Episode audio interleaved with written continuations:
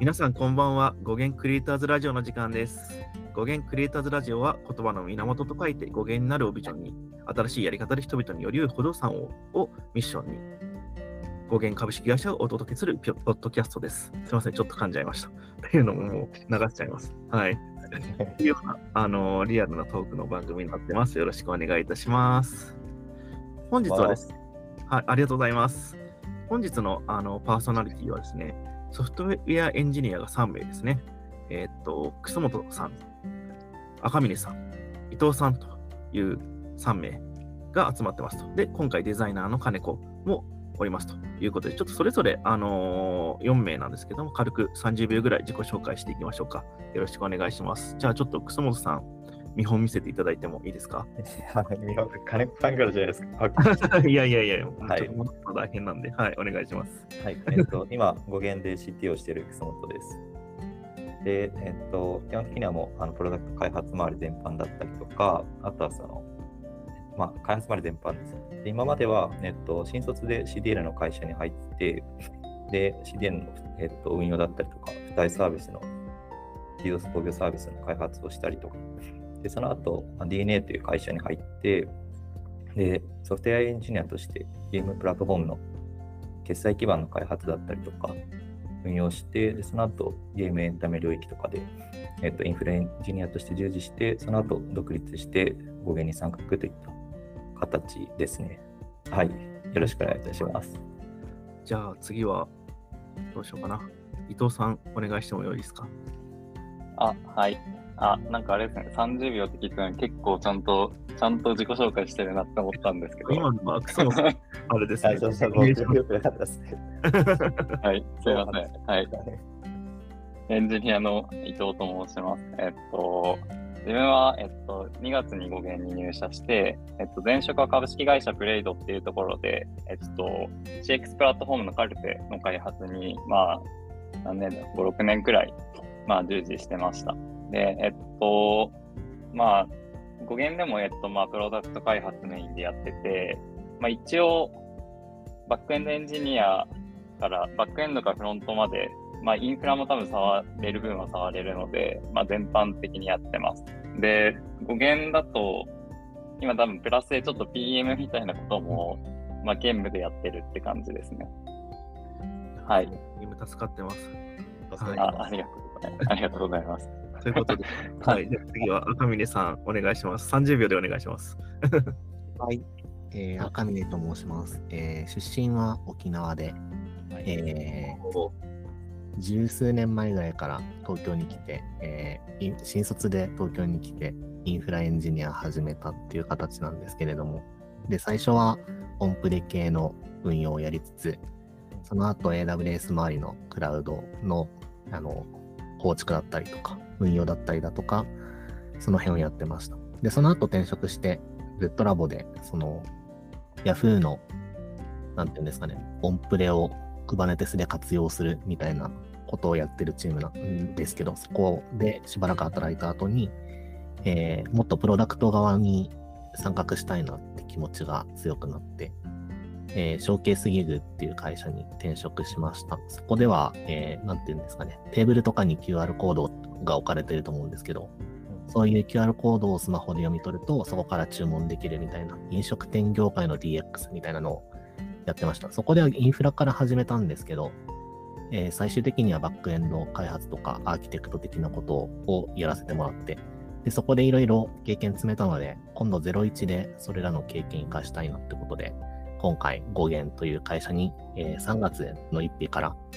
あの転職して働かせていただいてます。はい。よろしくお願いします。ありがとうございます。よろしくお願いします。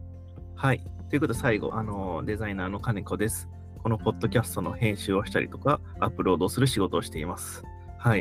よろしくお願いいたしあます。、さっき、さ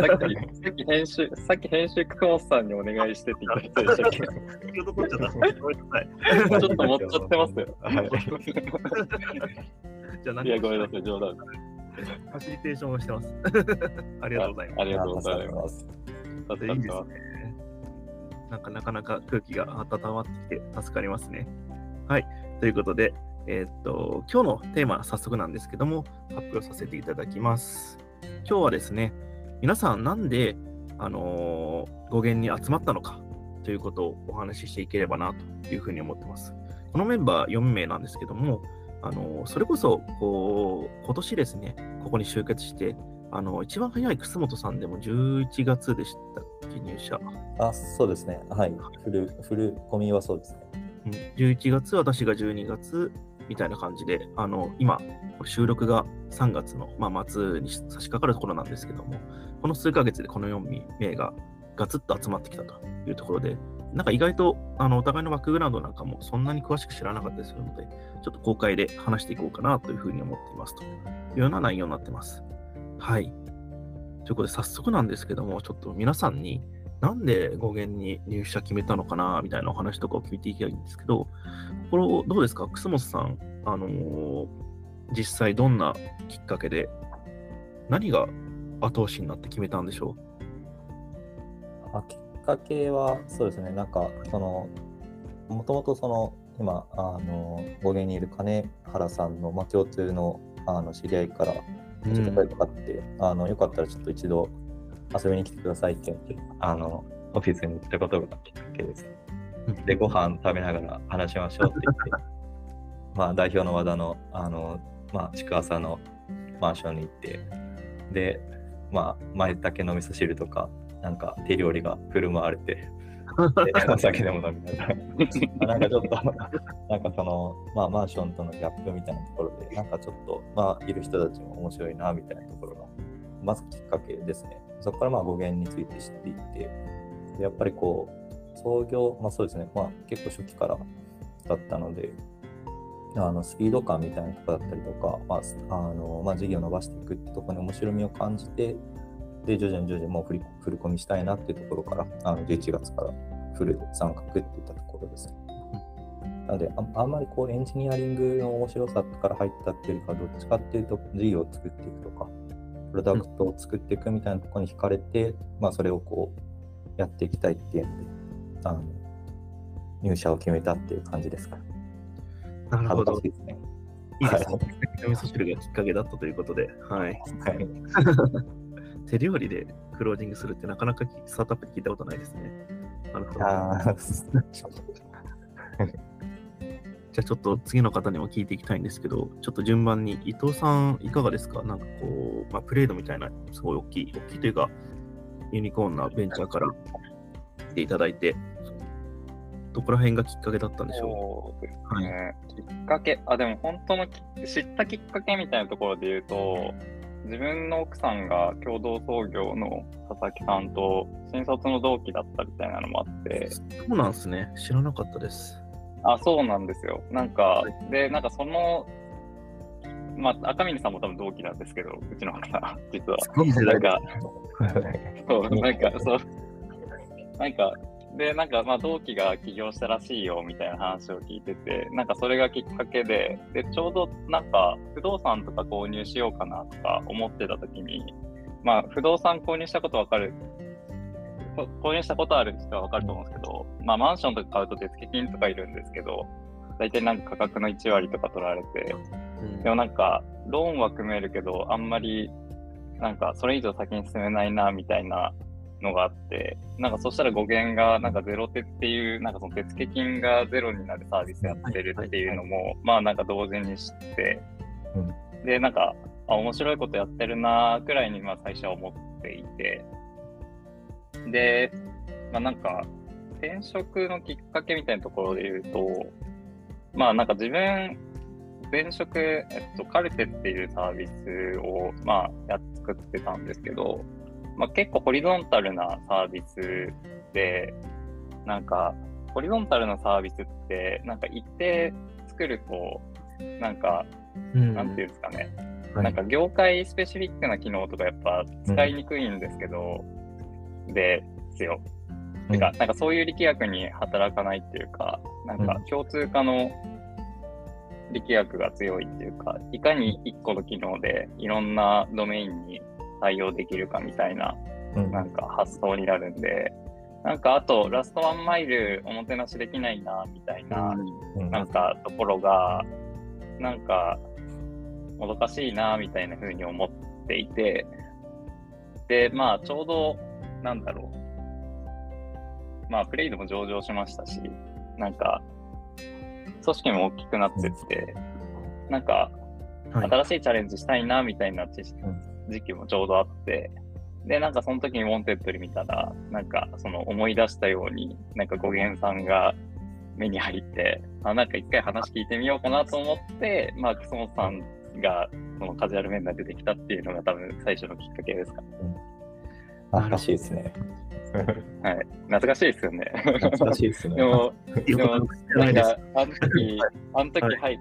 楠本さん、なんか、僕、実はまだ業務委託なんですよって言ってて、え、あれ？みたいな、業務委託の人出てきたとか思ってました。フルコミじゃなかったんマです。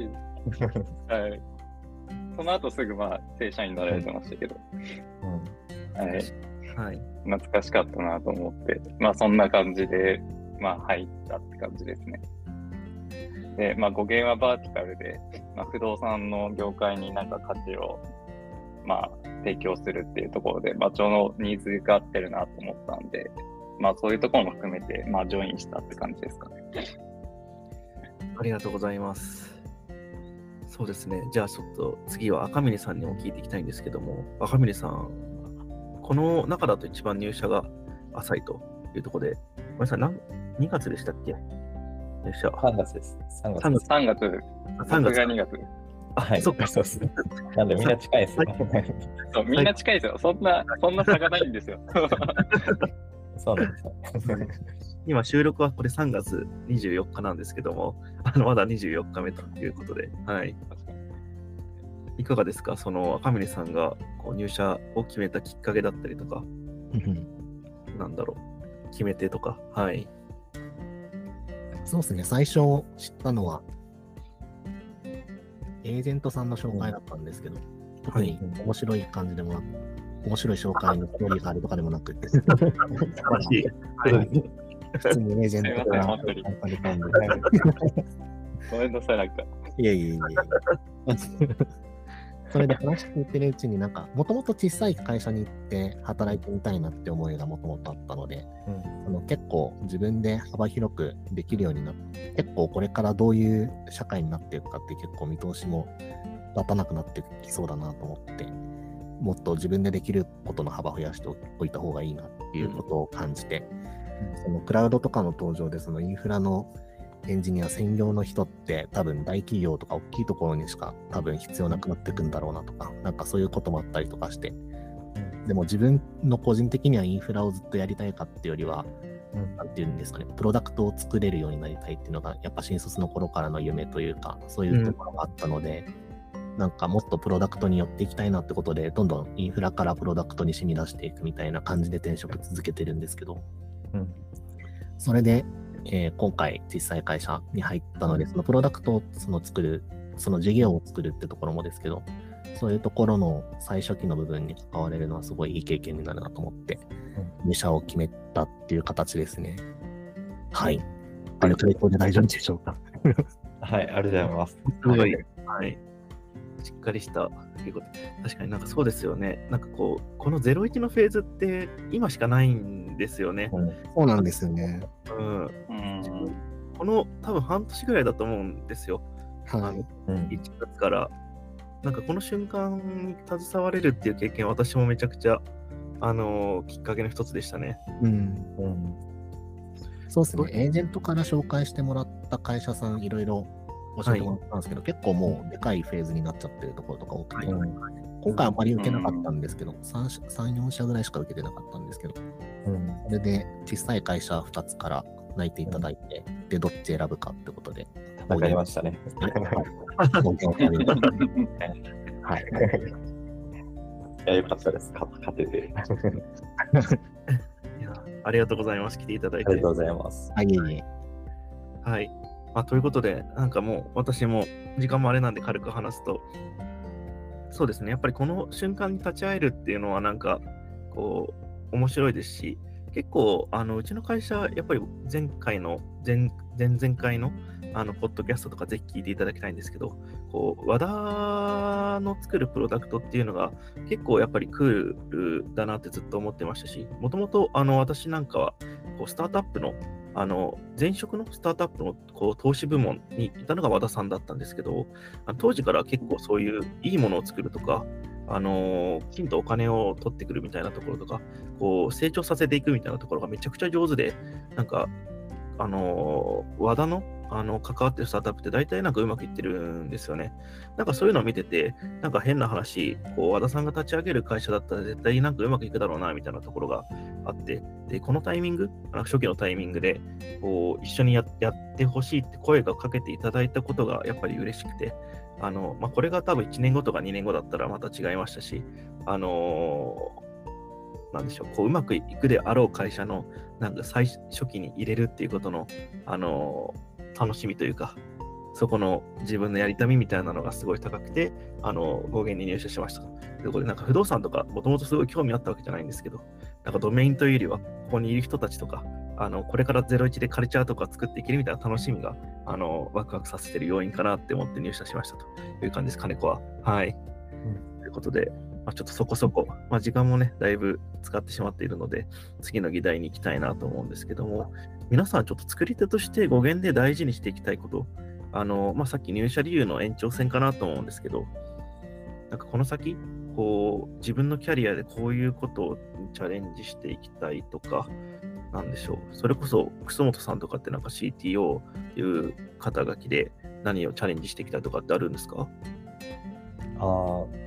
そうですね。はい。CTO として肩書きでチャレンジしたいみたいな、まあ、それはないんですけど、はいはいはい。ないですけど、まあ、プロダクトとして、はい、あ、そうですね、作りとして、あ、まあ、確かに迷いますね。プロダクトとしてと立場として、まあ、あるなっていうのも、立場としては、まあ、やっぱりこう組織の生産性最大化させるみたいなところでこういかにこう伊藤さんと赤嶺さんと把握させるかみたいなところは、まあ、意識していかなきゃいけないですしなんかそういう場を提供したりとか、まあ、組織づくりみたいなところは、まあ、より良いプロダクトまあプロダクト語源としてのプロダクト部の価値を上げていくみたいなところはあの、まあ、特にこの1年とかはあの頑張りたいなと思ってます。いや、そうですよね。なんかちゃんと、なんかこう、プロダクトチームの、なんですかね、こう、意味とか、なんでしょう、強さみたいなものを見せつけていきたいですよね。うん。そうですね。まだまだ出せてないものがあるので、出していって、そこからプロダクトチームが認められるみたいな、語源のプロダクトチームっていいよねって言われるような状態にいかにどう持っていくかみたいな。いいですね。これ、録音したんで、あの半年後、1年後にもう一回再生しますね。あでも、金子さんがもっといいこと言うはずなんで。やば。ペネさん、尋問してもらいましょう。これがいいプロダクト部で合ってますかってこう聞きますね。はい。はい、というところで、ちょっとじゃあ伊藤さんにも聞いていきたいんですけど、なんかこう挑戦したいこととか、大事にしたいこととかってあったりされます？語源で。そうですね。大事にしたいこと。いやー、なんか、そうやって聞かれると、あれですね、難しいですね。本当にの準備で来てしまったんで、あれなんですけど、なんか。今思ってることで、はい。そうですね、みんなの準備なんで。そうですね。なんか、まあ、なんか自分が、なんか今 PM とか開発するってなった時に、なんかやっぱ大事にしてるのは、なんだろうな。なんかでもやっぱりこのプロダクトとかを作ってお客さん使ってもらうってなった時になんかちゃんとお客さんがなんだろうな。お客さんの事業が伸びてるとかお客さんが成功するっていうところになんかこのプロダクトつかなんかつながってるんだっけとかなんかま、もちろんなんか作り手側として納得いくものできてるんだっけみたいなところは、まあなんかリリースのスケジュールとかあるんですけど、なんかとはいえそこのディスカッションとか、なんか、すり合わせとか、なんか、なんだろう、詰め切るみたいなのは、なんか、すごく大事にしたいなと思っていますね。あ、うん、確かに確かに。なんかそうですよね。なんかこう、まだ1ヶ月今日ぐらいしかお仕事一緒にしてないんですけど、なんか伊藤さん今 PM とあのエンジニアリングを両立してくださってて、なんか両方やるのってずっと大変なんだろうなって思ってたんですけど、なんかこう2つやることで結構レバレッジが効いてるなっていうのをすごい思っていて、なんでしょう、こう実装、話すことを実装に生かすし、実装を話すことに生かすしみたいな、なんかそこの行き来がめちゃくちゃうまい方だなって感じたんで、なんかそういう、うん、なんでそれができてるのかなっていうのが、なんか今の話でちょっと垣間見えたような気がしました。ああ、そうですね。まあ確かに。なんでなんだろう。できできてるのかなとか思いながら、ちょっとまあ、今聞いててあれでしたけど。はい、はい、そうですね。まあそういうことを意識してるかなって感じですね。はい、うん。なるほど。赤嶺さんとかはいかがですか？こう、まあまだ入社して間もないので、まだまだっていう感じかもしれないですけど。そうですね、なんか、業務的にはなんかインフラ作ることとプラットフォーム作ることで、それぞれ大事にすること変わってくるかなとは思うんですけど、はい。なんかインフラとしては、なんか個人的な心情としてはあれですね、なんか少ない人数で効率よく管理できるインフラを作るみたいなところが結構メインであって、そこをやっていきたいなっていうのと、まあ、信頼性とか、その辺はまたこれから、あのプロダクトができてから練り上げていくところかなとは思うんですけど、そこはまた考えていきたいなってところと、あと、プラットフォーム作るっていうところでは、やっぱプラットフォーム使ってもらわないと意味がないものだと思ってるので、うん、なん。か、ユーザーが使いたいなって思ってもらえるっていうか、ユーザーが使うことでめちゃくちゃ便利になるねとか、その、うん。幸せになるっていうか、そういうところを実現できるプラットフォームを作っていきたいなっていうところがありますね。どどう使ってもらうかを意識した、うん。えー、プラットフォームを作っていくというか、なんかその独りよがりにならないというか、なんかそういうところが大事なんじゃないかなっていうのがあって、それそういう気持ちでなんかプラットフォーム作っていきたいなっていう初心です。はい。えなんかそれこそちょっと初心者なんで聞いちゃうんですけど、こうインフラとお客様、ユーザーみたいなのってなんか遠く感じるんですけど、なんかこう、インフラを司るものとしては、なんかどういうところがお客様に寄り添うみたいなところになってくるんですか？あどうなんですかね。やっぱインフラだけではもうどうしようもない時代で、今もプラットフォーム開発にも染み出していきたいなって思ってるところで、はい、まあインフラとしてはもうちゃんと負荷を見て、なんか落ちないようにするとか、ちゃんと SLO とか出して、あの、落ちる時間を限定的にするとか、なんかそういうことを地道にやっていくしかないんですけど、それはもうプロダクト出来上がった後に、なんで、そのプロダクトで改善できることの方が圧倒的に多いんで、うん、やっぱその SRE とそのバックエンドデベロッパーが一緒になんかタッグ組んで作っていくっていうのが本当大事なんじゃないかなと思ってますね。なるほど。はい、話にあったこう染み出していきたいみたいなところとやっぱつながるんですね、そこは。そうですね。はい。なるほど、なるほど。ありがとうございます。いや、いいですね。あの、なかなかこういう話を聞くことってなかったので、はい。はい。ということで、ちょっと最後に、あの、まあ、時間もね、もうすぐ30分ぐらいになっていくんですけど、もう一テーマ、一つ、一つぐらい聞いていきたいなと思ってますというところで、まあ、語源で皆さん、あの、お互いに、あのー、どういうふうにコラボしていきたいかなみたいな、まあ、こういうバックグラウンドの人が今4人集まってるわけなんですけど、なんかこうバイネームで、まるさんとこういうふうに関わっていきたいですとかでもいいですし、あのプロダクトチームとしてこういうことやっていきたいですとかでもいいんですけど、なんでしょう、なんかこう、他者と関わるというところで、あのどういうふうなコラボをしていきたいかみたいなのをちょっとお聞きしてもいいですか？ちょっと難しい。はい、金子さんからどうですか？えー、あ、やられた。はい、やられました。はい。でも私は、あのー、これずっと楠本に言い続けてることがあって、あのエンジニアチームとデザイナーチームを分けたくないっていうのを入社したから言ってるんですよ。で、なんか、私の入社条件も、楠本がそれを飲んでくれるかどうかっていうのがめちゃくちゃ大きかったんですね。あのそれがに協賛してくれるかみたいなところはめちゃくちゃ指針として持っていて、やっぱりこう赤嶺さんじゃないですけど、こうデザイナーだけでどうにもならないものたくさんあったりとか、そもそも、あの、なんでしょう、そういった職職種のあの境目みたいなのが、インフラとバックエンドみたいなところと一緒な感じで、あのどんどんどんどんほどけていくのかな、これからっていうふうに思っているので、あのそういった意味で、あのなんかちょっと私もデザイナーみたいな感じで自己紹介しちゃいましたけど、もしかしたら、あの、プロダクトを作る人たちみたいな、あの、役割で全員呼んで、それこそなんかこう、アジャイルとかスクラムにデザイナーが入るようになって、親しあのね、親しいですけど、やっぱりこう、職種関係なくチケット取っていこうみたいなところって、すごい大事なことだなっていうふうに思ってるので、なんかそこのデザインとエンジニアリングの壁みたいなのをなんか語源を通して壊せるといいなっていうのは、これからチャレンジしたいことですね。はい。うんうん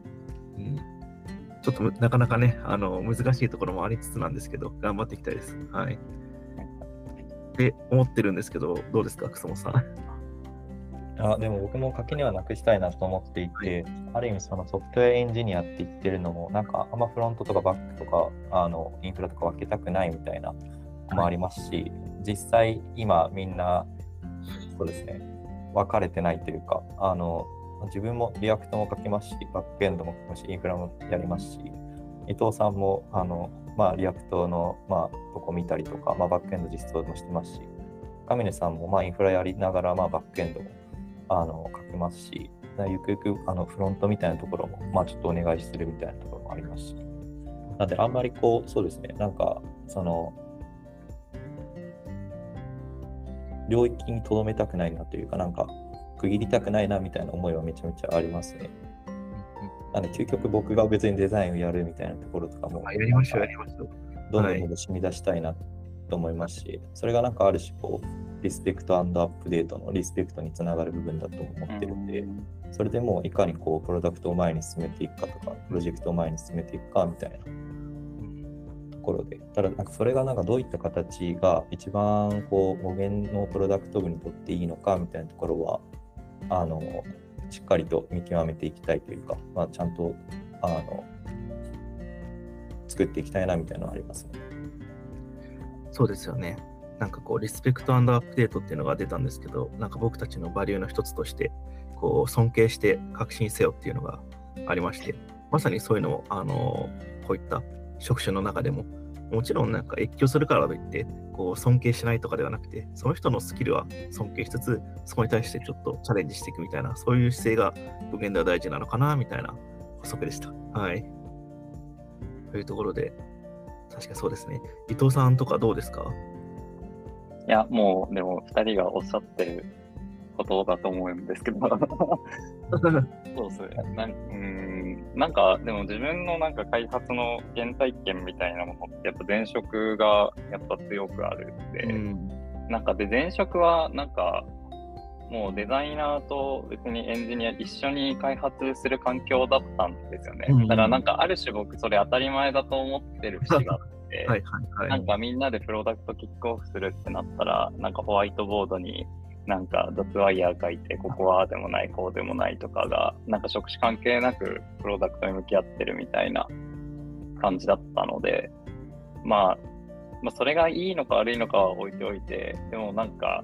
本当にみんなで作ってる感ありましたし、なんか本当、いろんな角度からプロダクトを本当に良くしていくみたいな、なんか本当英知の結晶みたいになるのが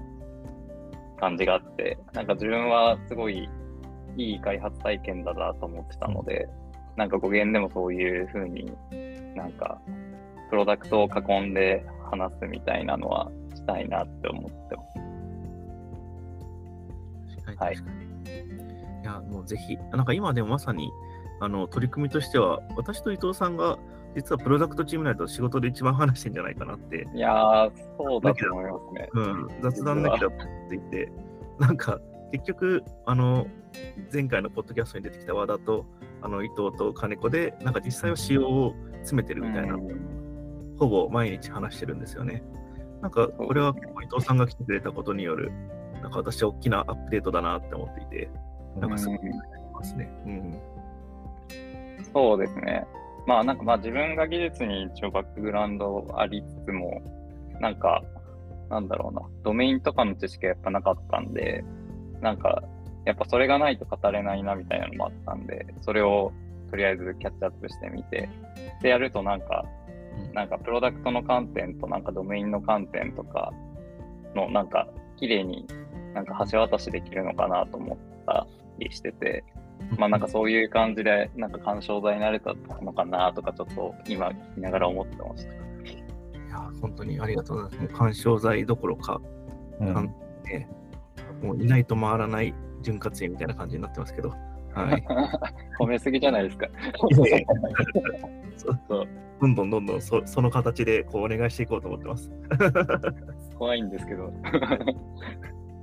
すみません。ということで、あのーまあちょっと最後、赤嶺さんにからも聞いてみたいんですけど、赤嶺さんいかがですか？こう、あえて違う視点とかでもいいんですけど、どう関わあってそうですね。はいなん。か語源で働いていくにあたって、やっぱ最初は、そうですね、インフラメインでやっていこうかなっていうところは、なんか自分の担当領域をまずしっかり果たすというか、まずそこで、あの、いいものを作って、で、うんそれで手がかからなくなってきて、そこで別の、なんだろう、バックエンド開発メインでやったりとか、フロントエンドの方まで手出していったりとか、感じで、ちょっとずつ染み出していけたらいいなっていう感じで考えてますね。はい。いいですね。なんか私もこう赤嶺さんと結構席が、まあ、ちっちゃい会社なんですぐそこなんですけど、割となんかインフラの話とか、こう雑にいろいろ聞かせてもらって、え、そういうことなのだみたいなのが、あの、驚きがあったりとかして、なんか意外と聞いてみると分かるなとか、なんかデータドックの話とか、なんかうんこうやっぱりグググググると難しいこと書いてあるんで、なんかうん分かんなかったんですけど、なんか話しながら、例え話とかを知ってもらいながら、こう教えてもらうと、あそういうことを防ぎたいのかとか、あのこういうニーズに応えたいんだみたいな、結構なんかニーズから、こう、赤嶺さんとかって、こうプロダクトの、なんでしょうね、その機能の紹介みたいなことをしてくれるので、なんかそことかすごい、あのめちゃくちゃ助かって、コラボできてるなって感じてますね。なんか、結構、知ってるペインを共有するというか、はい。なんかこれを解決したいんだよっていうのをどんどん運用していったら結構痛み伴うと思うので、で、それをなんか先に他の会社で知れてるとか、そういうところはあったりするので、うん。なんかうん。先回りして、ここはこうしておくと運用の時めちゃくちゃ楽になるよみたいな、そういううん。風な知見をどんどんなんか共有していきたいなって気持ちがありますね。はい。なんかでもそういう意味だと、あれですね、赤嶺さんも楠本さんも、まあ自分もですけど、結構運用に携わってたメンバーなんで、なんかその辺の知見は意外となんか、うんこのフェーズにしてはなんかみんな知見があるなって思いながら聞いてます。うん安心だなって。してますね。ははいい。なんで割と運用観点からの開発みたいなところだったりとかは、あの、一定シンクがしやすいなみたいなのあります。ああ、そうですね。なんか、ペインが大体みんな分かってるんで、なんか、説明が不要みたいなとこありますよね。まずい。いや、でもそこにちょっと置いてかれないように、ちょっと聞きに行きます。ぜひ、はい、見てください。やばいエンジニア金子になってる可能性があるわけです。金子さんが赤嶺さんに Datadog の話っていうのはちょっと驚きでした。いや、でもなんか、やっぱり分かりやすかったですよ。なんか、何何のペインを解決したいかで言われるとすごい分かるんで、はい。まあ、そういう意味だとなんかこう、なんか運用に強い皆さん集まってて、僕らってあれじゃないですか、やっぱり、こう、電子契約とか、なんだろう、契約とか個人情報とか、あの、うん何億のなんか売買みたいな、なんかもう、世の中の一番重いデータの3つとかを扱扱うような、あのプラットフォームになっていくと思うので、あのそういう意味だとこの3人が今ここに集まってくれてることっていうのはめちゃくちゃ頼りになるなって今再確認しました。うん。頑張りましょ 頑張りましょう。でプレッシャーか作んなきゃな、作んなきゃなって思いながら。まず作んないといけないですね。